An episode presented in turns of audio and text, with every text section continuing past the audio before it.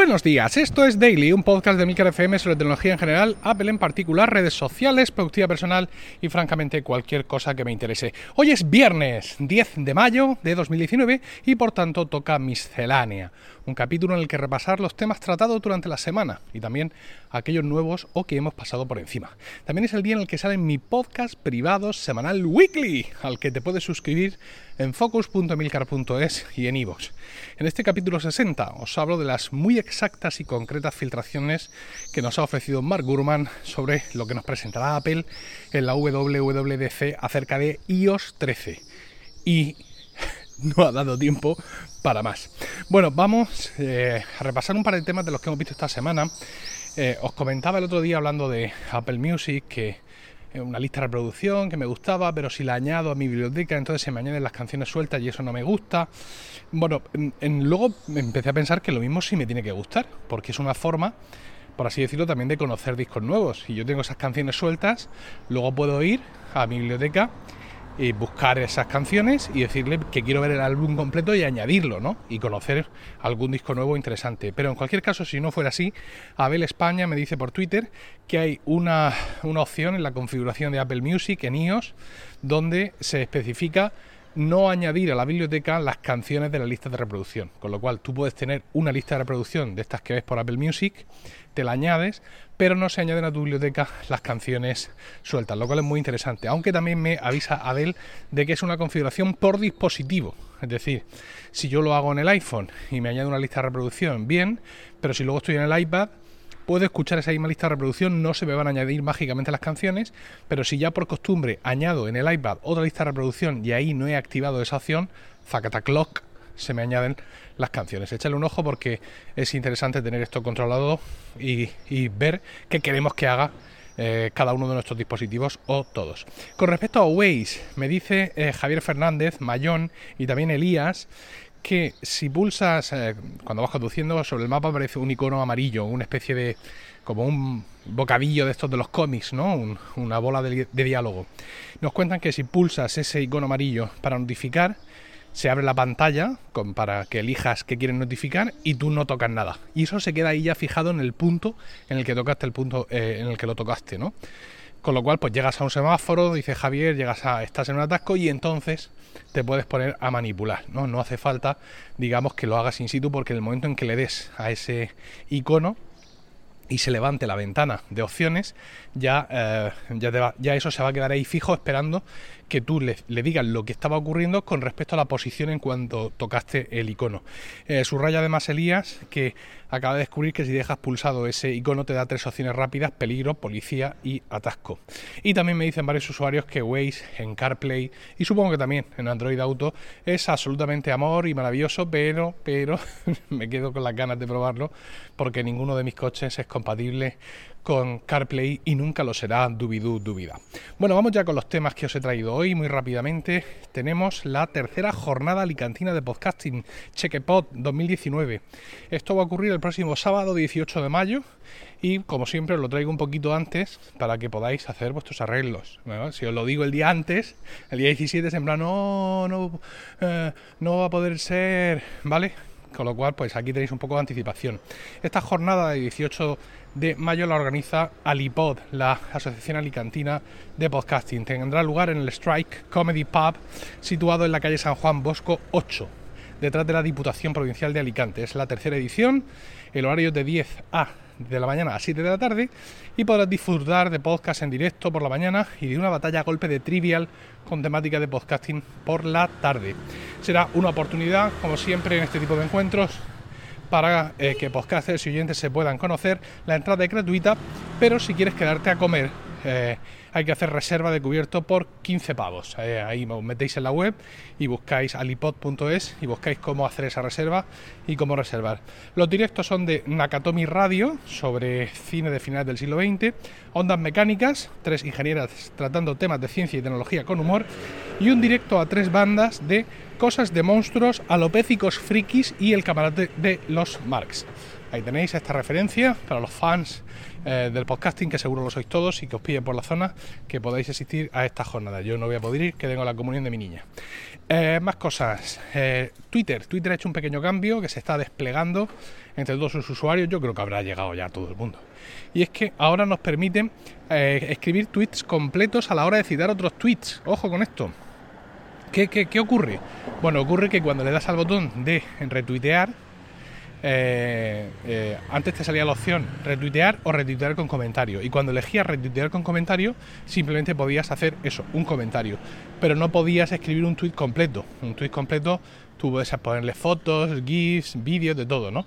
Ahora esto ya, eh, ya, ya, está disponible y, insisto, se está desplegando eh, se está desplegando a partir de más, eh, a partir, o sea, se está desplegando por todos los usuarios. No es una cosa eh, como ocurre muchas veces en esta aplicación, es que viene con la actualización de la aplicación, sino es algo que meten por ahí, que inoculan por ahí, por dentro, y poco a poco se va, se va desplegando. Al parecer había mucha gente que había, que había pedido esto, y pues como siempre Twitter espera que esto fomente el diálogo y la participación, y que podamos de esta forma mm, expresar con más personalidad lo que sentimos por los tweets. Todo esto me lo estoy inventando, pero mm, estoy seguro de que podéis pensar perfectamente que es el texto oficial del lanzamiento. Y hablando de lanzamientos, vamos con uno que se me pasó, se me pasó porque no son fechas, no son fechas, Bezos, en Jueves Santo de hacer ningún lanzamiento, es que no, eres de ninguna cofradía, Bezos, no tienes procesiones, esto es una cosa tremenda.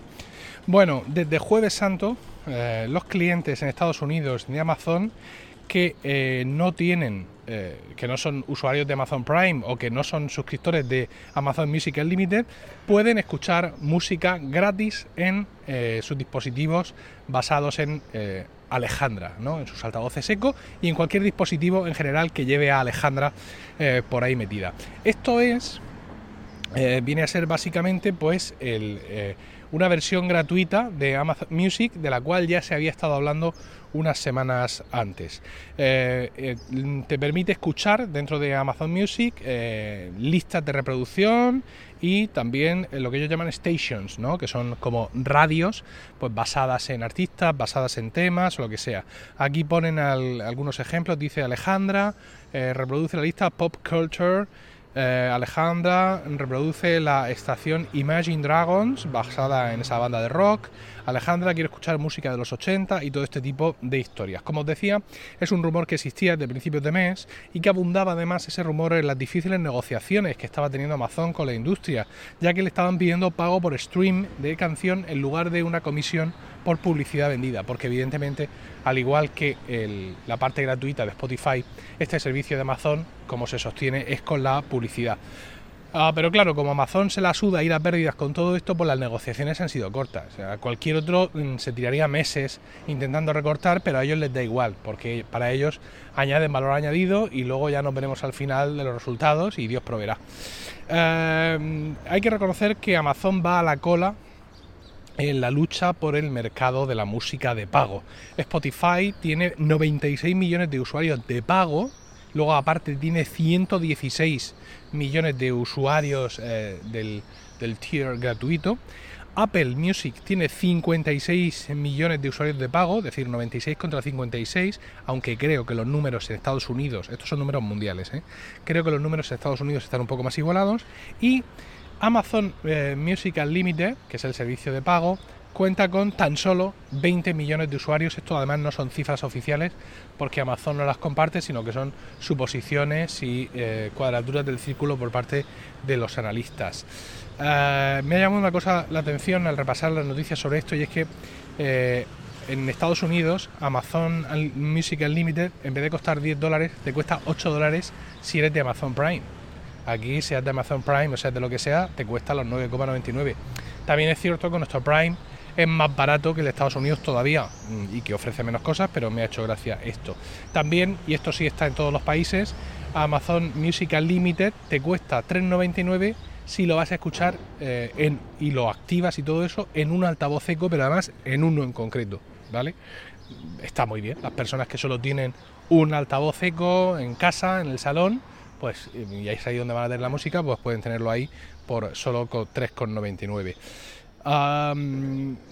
coinciden varios analistas en que con este movimiento parece que a Amazon le da igual la lucha contra Spotify, es decir, que no estaban pensando, como se decía al principio, en sacar un servicio que compitiera con el servicio gratuito de Spotify y que luchara por quitarle esa base de clientes gratuitos que eventualmente luego se convierten en clientes de pago. ¿Por qué? Porque este servicio que os estoy contando de música gratuita es, como he dicho al principio, pero seguramente se os ha pasado, es exclusivo para los dispositivos Eco y los dispositivos que lleven incorporada a Alejandra. Eh, es decir, además, muy bien hecho, de una forma muy inteligente, porque no tienes que hacer nada. Es decir, este servicio que os estoy contando, por no tener, no tiene ni nombre. Y no se activa en ninguna parte. Simplemente, pues a partir de Jueves Santo, si tú no tenías nada de música configurada en tu aplicación de, tu altavoz o de, cualquier dispositivo que tuviera Alejandra, a partir de ese día tú empiezas a decirle al dispositivo, Alejandra, quiero escuchar eh, música de los 80 y aquello empieza a sonar. Es decir, como una característica más eh, junto con dime qué hora es o qué tiempo va a hacer o todo este tipo de cosas. Y la verdad es que está muy bien hecho porque esto a ellos les permite un marketing muy agresivo. Les permite indicar que cómprate tu altavoz Eco, por ejemplo, y eh, podrás escuchar toda la música, que, mm, mucha música. No vamos a decir toda la música que quieras, pues sería mentir, pero sí podrás escuchar música gratis. Y es cierto, y viene ahí incorporado. Que luego ya se encargarán ellos de freírte emails para convencerte de que actualices a de que te hagas Prime, de que actualices a, Music Unlimited o que hagas el Pino Puente. Pero de primeras, desde luego la herramienta de marketing es estupenda, aunque algunos bloggers norteamericanos se han quejado, eh, bueno, más, que se quejarse, se han lamentado de que no haya una guerra eh, con Spotify, por, por, mover un poco el mercado, no por otra cosa, sino que esto simplemente se... Mm, se haya dedicado, se haya pensado para añadir todavía más valor a esos altavoces que con tanto éxito está vendiendo Amazon. Bueno, pues esto es todo lo que tenía eh, hoy para vosotros. Espero vuestros comentarios en emilcar.fm barra daily, donde también encontraréis otras formas de contactar conmigo y no olvidéis suscribiros a focus.emilcar.es, planes desde 1,99 euros al mes que te dan acceso a distintas colecciones de videotutoriales, pero todos esos planes incluyen Weekly, mi podcast semanal sobre Apple, productividad y podcasting, que también está disponible en iVoox mediante apoyo de fans. Precios para todos los gustos y todos los intereses. Que tengáis un maravilloso fin de semana, un saludo y hasta el lunes.